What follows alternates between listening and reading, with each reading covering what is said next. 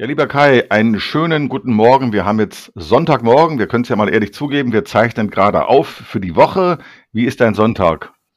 Ja, mein Sonntag hat er äh, sportlich gestartet hier. Also meine Frau ist jetzt gerade unterwegs zum Schwimmbad mit meiner Tochter und wollen dann schön, damit ich die Ruhe habe zum Aufnehmen. Weil so sieht ja die Realität aus bei uns. Wir schicken immer unsere Familien weg, damit wir Ruhe haben, keine Störgeräusche kriegen hier bei der Aufnahme. Und jetzt sitze ich hier oder stehe hier, wie mehr, jetzt gucke aus meinem Fenster und sehe, die Sonne scheint und freue mich auf lustige Themen, die du mir jetzt gleich kredenzen wirst. Das finde ich ja großartig. Ich erzähle dir jetzt noch von hier. Hier ist die Situation nicht ganz so einfach. Ich bin in einem Haus, äh, in dem Menschen über mir sind und die haben Besuch von vielen kleinen Kindern, offenbar 500. Jedenfalls kommt mir das seit heute Morgen so vor. Ich hoffe, das dringt nicht durch und wenn, dann nur angenehm im Hintergrund. Sehr gut. Ja, aber so ist das wahre Leben. Ne? Wir wohnen nicht in Schlössern oder Palästen, sondern wir sind ganz normale, ja, lebende Menschen. Ne?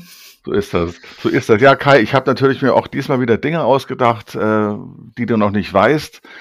Und ich möchte dich heute mit einem Thema konfrontieren, das dir bekannt vorkommen dürfte. Mir kommt es jedenfalls seit vielen Jahren bekannt vor. Und es geht um die ewiglichen Neuerungen in der Entgeltabrechnung. Die sind ja zum Jahreswechsel sowieso und immer häufiger ja auch unter dem Jahr. Jetzt haben wir gerade dieses Pflegeunterstützungs- und Entlastungsgesetz, das vor der Tür steht. All diese Dinge werden dann angekündigt und dann irgendwann kommen sie und werden umgesetzt. Aber so einfach, wie sich das jetzt hier anhört, ist es gar nicht. Äh, es ist ja in der Praxis immer so, irgendwann hörst du davon. Beispiel mhm. Pflegeunterstützungs- und Entlastungsgesetz oder kurz PUEG. Du hörst davon und dann hörst du, ach du lieber Gott, da muss ich ja ganz viel machen. Ja, äh, da muss man Kindernachweise beschaffen. Das äh, Entgeltabrechnungsprogramm muss das ja umsetzen können. Wie beschaffe ich die Nachweise? Wie übersetze ich sie und so weiter? Da fängst du dir an, Gedanken zu machen. Mhm. Dann kommt vielleicht die Personalabteilung, weil sie auch was gehört hat, fragt dich, aber irgendwann stellst du fest, ach, das war ja erst ein Gesetzesentwurf. Komisch. Warum habe ich denn schon so viel darüber gelesen in den Fachmedien oder in irgendwelchen Blogs? Ist ja noch gar nicht äh, in trockenen Tüchern. Dann hörst du den nächsten Sachstand, manchmal hörst du auch unterschiedliche Sachstände und Versionen und irgendwann kommt's dann. Äh, kommt dir das, was ich gerade hier beschreibe, bekannt vor? das ist, das ist mein täglich Brot leider. Also man hört so viel und es ändert sich ja so viel im Jahr. Das ist ja der Wahnsinn. Da kommt man gar nicht hinterher. Das ist die größte Herausforderung so als, als Sachbearbeiter, wenn man auf Stand bleiben will und sich für seine Materie interessiert. Das ist ja dann immer, man hört was am Horizont, da könnte was kommen dann blitzen irgendwelche Blogs auf, dann denkt man, okay, was ist das? Dann kommen irgendwelche YouTuber um die Ecke, äh, sagen, Großtamtam, das wird sich ändern. So, und dann, wenn man da so ein bisschen hintersteckt und schaut, ja, wie du schon sagst, okay, das ist so die ersten Gedanken, das wird gerade mal diskutiert oder das ist ja noch nicht mehr zum Gesetzesentwurf oder das haben sie mal in irgendeinem Papier festgehalten. Ja, und dann stehst du da. Natürlich dringt das raus zur Presse und natürlich kommen dann Mitarbeiter auf, ja, ich habe gehört, ich krieg bald mehr Geld oder weniger Geld oder wie auch immer. Und denke so, äh, nee, äh, warte mal ab. Äh, kann sich noch was ändern? Das ist noch gar nicht spruchreif. Und es ist noch so viel schwirrt in der, in der Cloud rum, dass das ja noch gar nicht spruchreif ist und dass man noch gar nichts dazu sagen kann. Ne? Also es ist sehr interessant, äh, bis man dann wirklich zum Ergebnis kommt und dann wirklich sagt, oh, okay, darauf muss ich mich vorbereiten, das kommt auf uns zu. Und das ist wirklich so eine Schwierigkeit, das irgendwie herauszufinden. Ja, also ich gebe dir da völlig recht. Und da du gerade von Steuern angefangen hast, äh, will ich dir antworten, das ist somit das Hauptproblem, das ich so im Gedächtnis habe, weil es allzu oft mit Blick auf die Steuern so großspurige Ankündigungen gibt, die auch durch die Tagespresse gehen, wie zum Beispiel mhm. der Mittelstandsbauch wird verändert äh, mit Blick auf die Steuerprogression, das wird jetzt anders gemacht oder der Solidaritätszuschlag gibt es jetzt diese und der jene Idee oder der Spitzensteuersatz wird angehoben oder das Kindergeld oder dies, da sind ja immer Diskussionen. Und ich kenne es aus meiner Praxis und auch in meinen vielen Gesprächen mit Praktikern äh, kommt mir das immer so entgegen, dass immer dann, wenn in Berlin sich irgendjemand was ausgedacht hat, weil er dachte, ach, es ist ja gerade Wahlkampf oder bald Wahlkampf oder irgendwo Wahlkampf, dann lasse ich doch mal einen raus, kommen dann die, mhm. die, die Gerüchte auf und die, die landen automatisch bei der Entgeltabrechnung. Ja, ja, das ist ja leider ist das ja der Fall. Oder dann wird gesagt, wir werden den Verbraucher um Milliarden entlasten. Freut euch schon, wählt uns indirekt. Ja, bald ist Wahlkampf. Kommt, wählt die, wen auch immer und dann spart ihr schön Geld. Also Entlastungen kommen ja sehr gering an bei den Leuten, weil wenn jemand zwei, drei Euro äh, im Monat spart, das kriegt keine Sau mit. Aber man kann sagen, ich habe ja hier den Verbraucher Milliarden entlastet. Ja klar, auf Masse gesehen sind das Milliarden, aber unterm Strich, ganz ehrlich, ich spüre davon nicht viel muss ich sagen. Als, als, zum Beispiel dieser Solidaritätszuschlag für die meisten Leute abgeschafft worden ist, das ist ja vorher mhm. auch lange, lange, jahrelang eigentlich diskutiert worden. Irgendwann kam es tatsächlich. Wie ist das denn äh, bei dir so in der Wahrnehmung gewesen? Hattest du während dieser, dieser äh, Hinführung zu einer Entscheidung äh, durch die Politik da nicht auch immer wieder Nachfragen? Und war, wie war es denn danach, als es entschieden war? Das haben ja manche auch weitergezahlt ach, das, das, bis es dann endlich mal durch war. Ja, das war ja immer diese Diskussion und das, das kennt man, kann man so vergleichen wie von irgendwelchen WhatsApp-Gruppen, ja. Da wird dann immer viel diskutiert, diskutiert, diskutiert. Ich halte mich meistens zurück, bis ich dann irgendwann mal äh, in Erscheinung treten kann, weil ich was liefern kann oder konkret, ja, okay, am Dienstag treffen wir uns oder so. So mache ich das immer. So, ich beobachte das immer ein bisschen und dann, äh, wenn es mal wirklich spruchreif kommt, gibt ja diverse Quellen, wo man dann wirklich mal nachgucken kann. So, dann, dann, dann setze ich mich damit auseinander. So, und dann ging's ja los. Ne? Dann haben ja Mitarbeiter angerufen, ja, Moment, warum zahle ich einen Solidaritätsbeitrag? Der, der wurde doch abgeschafft und wie auch immer. Ja, und dann musst du selber erstmal gucken, ja, was ist denn da der Hintergrund? Warum zahlt der jetzt Solidaritätsbeitrag und der andere nicht? Ja, und dann musste ich halt genau gucken und schauen und dann, ja, dann hast du halt äh, Großverdiener, die halt ähm, ja, ihre 70.000, das ist so die Faustregel, wenn man so 70.000 Euro verdient und so etwa, ich weiß nicht, wie viel das jetzt genau sind, aber man sagt so Faustregel 17.000 Euro Lohnsteuerbetrag hat, ab dann in etwa, genaue Zahl habe ich nicht im Kopf, nur in etwa, dann greift der Solidaritätsbeitrag. Und dann müssen Leute Solidaritätsbeitrag zahlen. Da gibt es noch eine Minderungszone, bis es dann richtig reinhaut.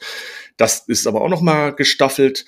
Aber äh, das muss man den Leuten erstmal verklickern. Oder auch Laufe des Jahres. Das ist immer der Klassiker. Wenn ich dann im Oktober dann, wenn viele Sonderzahlungen kamen oder wie auch immer, spätestens mit dem Weihnachtsgeld, kommen dann die Leute, ja, Moment mal, da ist doch was falsch. Ich zahle Soli. Was kann da sein? Das ist doch abgeschafft worden. Ja, dann muss ich erklären, nee, du hast diese magische Grenze geknackt. Also, jetzt gehörst du dazu. Jetzt zahlst du Solidaritätsbeitrag. Aber wenn du so an der Grenze bist und dann einen Lohnsteuer-Jahresausgleich machst, da kann das sogar sein, dass du dann wieder runterrutscht von dem Steuervolumen und dann den Soli wieder zurückbekommst, wenn du so in einem Grenzbereich äh, bist. Ja, aber das, das, die meisten denken jetzt, oh, Soli ist abgeschafft, super, fertig. Aber er ist ja nicht komplett abgeschafft. Die haben ja einfach den, den Freibetrag, haben die ja extrem erhöht einfach. Das haben sie sich ja relativ einfach gemacht. Deswegen ist es auch irgendwie spurlos also technisch zumindest, an der Payroll vorbeigegangen. Ne? Das war jetzt nicht so ein Tamtam -Tam wie jetzt mal gucken, was die Pflegeversicherung bringt. Genau, das ist, das ist, das ist ein ganz gutes aktuelles Beispiel, wo ja erst ein riesiger mhm. Wind gemacht worden ist. Ja, auch nicht zu Unrecht, weil wenn man den ersten, zweiten äh, Gesetzesentwurf gelesen hat, oder Referentenentwurf war es damals, ne, mhm. da äh, wurde einem dann schon übel, wenn man sich überlegt hat, was kommt denn da auf die Personalabteilungen zu. Und jetzt gibt's ja da doch eine ganze Reihe an Veränderungen. Wir werden eine eigene Folge darüber machen, wenn das dann alles spruchreif ja. ist. Das müssen wir möglichst bald auch machen. Das ist ja, mhm. greift ja bald schon. Aber jetzt gibt's ja weitere. Dinge. Und da ist ja auch die Politik nicht unbeteiligt dran. Die stößt der Diskussion an. Da werden Dinge mhm. immerwährend wiederholt, damit sie nachher beim Wähler auch ankommen und auch durchsetzbar sind. So kommt mir es jedenfalls vor. Und jetzt ist mhm. es zum Beispiel mir aufgefallen, dass Herr Lauterbach ständig von Veränderungen bei der Jahresarbeitsentgeltgrenze redet und solchen Dingen. Äh, und man das Gefühl bekommt, da kommt jetzt Gewaltiges auf alle zu.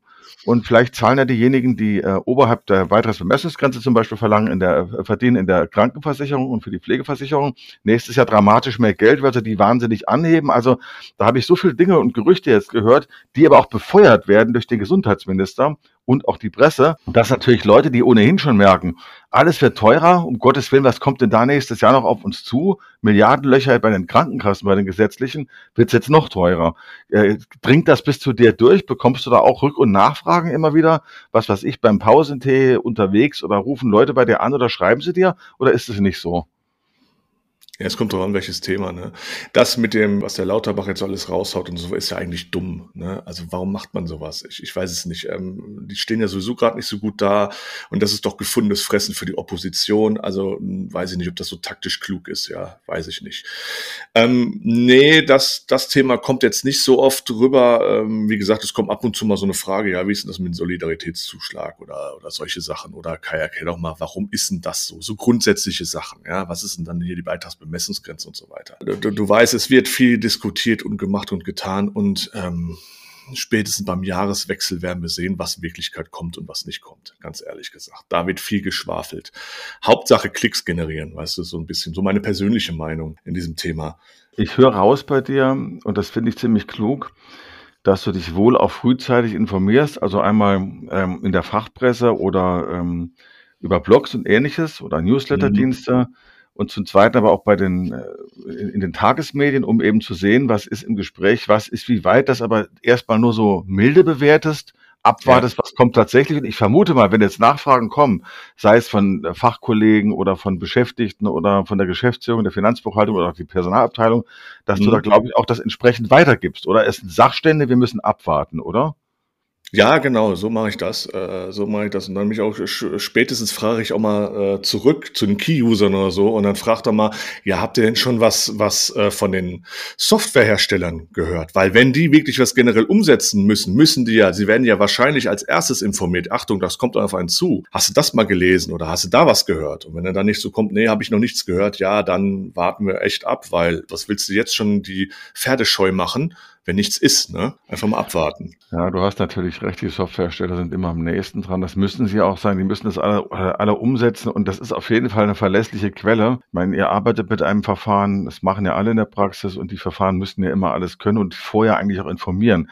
Bringt mich dazu, eigentlich könnte man doch auch behaupten, äh, es reicht, wenn man sich auf das verlässt, was der Softwarehersteller macht und auch ankündigt und äh, auch in entsprechenden begleitenden Seminaren anbietet, oder ist das auch zu wenig? Ja, da kommt es drauf an. Da muss ich ganz ehrlich sagen, so von, von diesen Softwareherstellern dann diese Infoveranstaltung oder so und dann am besten noch für Software äh, oder äh, wie heißen die Berater, Softwareberater sind es ja meistens, die dann äh, da die die dass das Auto pflegen, so sage ich das ja immer, ich fahre das Auto, nur ich ich ich repariere es nicht, die das Auto reparieren, also die Software und sich dafür kümmern, ne? Ähm, da habe ich immer dass das Thema, wenn die da so eine Veranstaltung fahren, dann ist es ja sehr, sehr tief in den Eingeweiden von diesem System, wo ein normaler Sachbearbeiter oder Payroll Manager im Zweifel erstmal nichts versteht, weil es geht ja um, ja, wie warte ich die Maschine, was kommt auf uns zu? Da muss man wirklich darauf achten, weil das bringt mir dann, ich habe da mal mitgemacht, da war ich noch beim Dienstleister, habe ich mir das mal mit angehört. Ich bin da rausgegangen, habe nur Bahnhof verstanden, weil es dann wirklich ins Kleinteilige ging. Ja, welches Feld musst du wo, welche Tabelle musst du pflegen und was weiß ich alles. Und das war dann weniger hilfreich, weil ich brauche Informationen, die ich erstens verstehe um die dann so zu transformieren, geiles Wort, ne? Um dann den Mitarbeiter dann das zu erklären, warum und wieso und weswegen das so äh, gemacht wird und warum das jetzt so auf der Entgeltabrechnung auftaucht.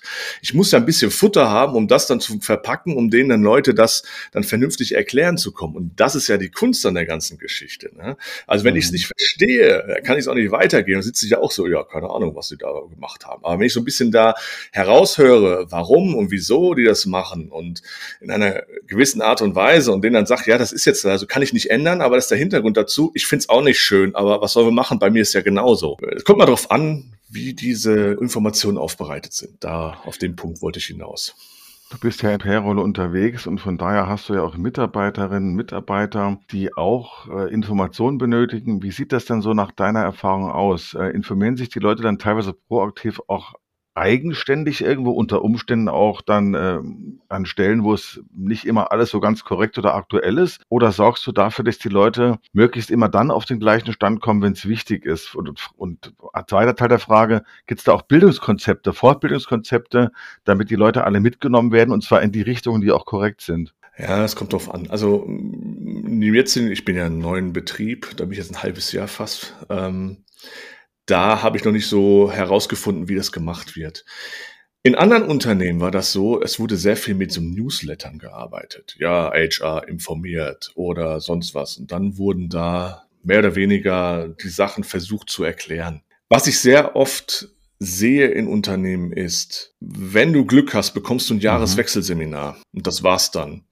Wenn du dich nicht selbst drum kümmerst, und eventuell, also ich habe das in den letzten Arbeitgebern, die ich hatte, habe ich in, habe ich mir zweimal im Jahr habe ich mein eigenes privates Geld in die Hand genommen und habe mir selbst Wissen eingekauft. Weil dann kriege ich es gebündelt, ich habe weniger Arbeit und ich bin auf Stand, ganz ehrlich gesagt. Also das, das gönne ich mir und das hilft mir extrem weiter. Das ist echt eine gute Investition, muss ich sagen. Weil, wenn man sich auf einen Arbeitgeber verlässt, jetzt mal ganz allgemein, dann ist man mehr oder weniger verlassen. Ja, ähm, ich gehe dann immer zu meinem Chef und sage, hier, guck mal, das habe ich vor. Die gucken mich dann mal ganz doof an und sagen, äh, Kai, wie, du willst dich weiterbilden? Okay, äh, ja, ich kann dir geldtechnisch jetzt nichts bieten, weil, weil die einfach kein Budget haben oder was weiß ich. Das, das, das war in fast allen Unternehmen, wo ich war, war das immer so, ah, nee, Geld können wir nicht, aber weißt du was? Ich schenke dir die Zeit. Du musst hm. dafür keinen Urlaub nehmen. Ja, und dann äh, haben die mich äh, dann für den für die vier Stunden oder was das manchmal sind oder für den ganzen Tag haben sie mich dann mehr oder weniger, ja, buch deine Zeit ganz normal oder wie auch immer.